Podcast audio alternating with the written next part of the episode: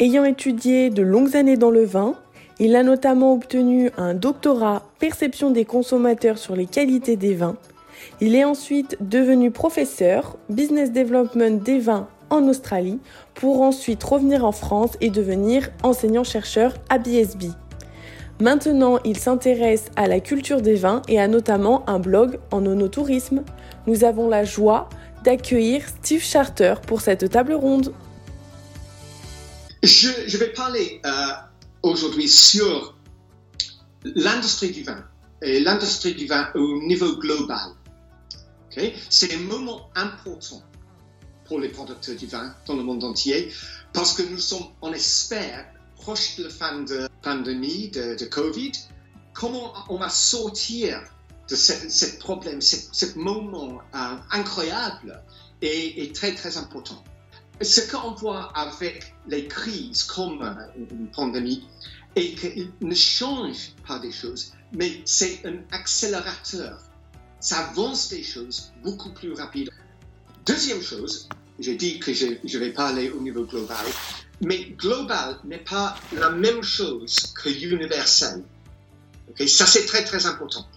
Au niveau culturel, il y a des vraies différences entre des pays, même s'il y a maintenant peut-être euh, un business euh, du vin assez global. Par exemple, les jeunes consommateurs en Chine et en Irlande aiment bien le vin. Ils sont de plus en plus les consommateurs du vin. Les jeunes en, en France, en Italie, sont beaucoup moins attirés par le vin à ce moment. Donc, il y a des différences au niveau culturel entre les pays. Mais que peut-on dire? Depuis le, début de la crise, on voit que les consommateurs préfèrent de plus en plus les vins de son propre pays ou les vins dont ils ont toujours bu. On l'a vu en Australie, aux États-Unis, même en Angleterre. Il y a une petite, une très petite euh, production du vin, du vin effervescent en Angleterre, et de plus en plus, les Anglais aiment son propre vin, effectivement.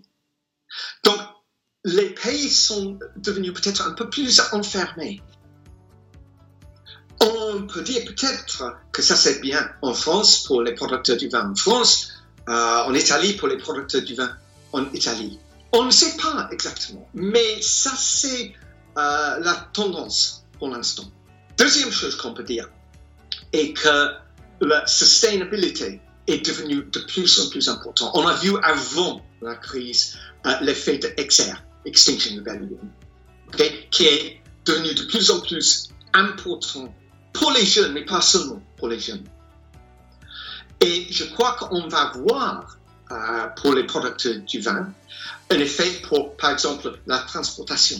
Est-ce que c'est bien pour les Anglais de boire beaucoup de vin australien ou néo-zélandais? Avec le coût de transporter le vin.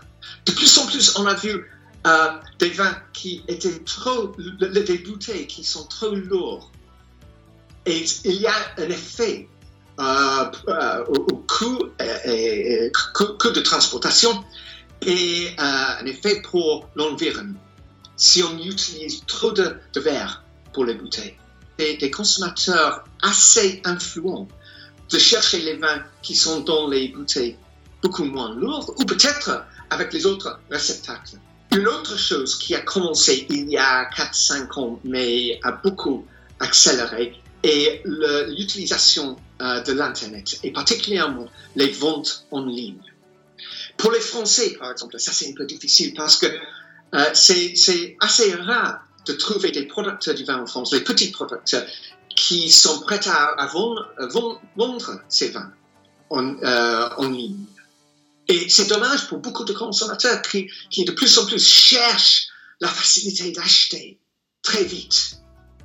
Donc, je crois que, et ça est arrivé euh, en Chine il y a 3-4 ans, mais pour les Français, pour les Italiens, peut-être pour les Espagnols maintenant, ça va devenir de plus en plus important. Et la dernière chose, on, peut-être peut-être va sortir de la crise avec ce que les, les anglophones appelle le, le Roaring Twenties, une période exubérante, exubérante quand tout le monde va euh, avoir des, fêtes chaque jour. C'était la même chose euh, il y a euh, un siècle après la Première Guerre mondiale et la grippe espagnole. On avait une période de, 7 ou 8 ans quand tout le monde avait une, une grande partie. Si c'est le cas, encore une fois, ça, c'est très important pour les producteurs du vin parce que si on va avoir des parties, on, aura besoin de, beaucoup de, de, vin. La fin de la crise. Merci à Monsieur Charter pour l'enregistrement de ce podcast. Nous nous donnons rendez-vous le mois prochain pour une nouvelle thématique.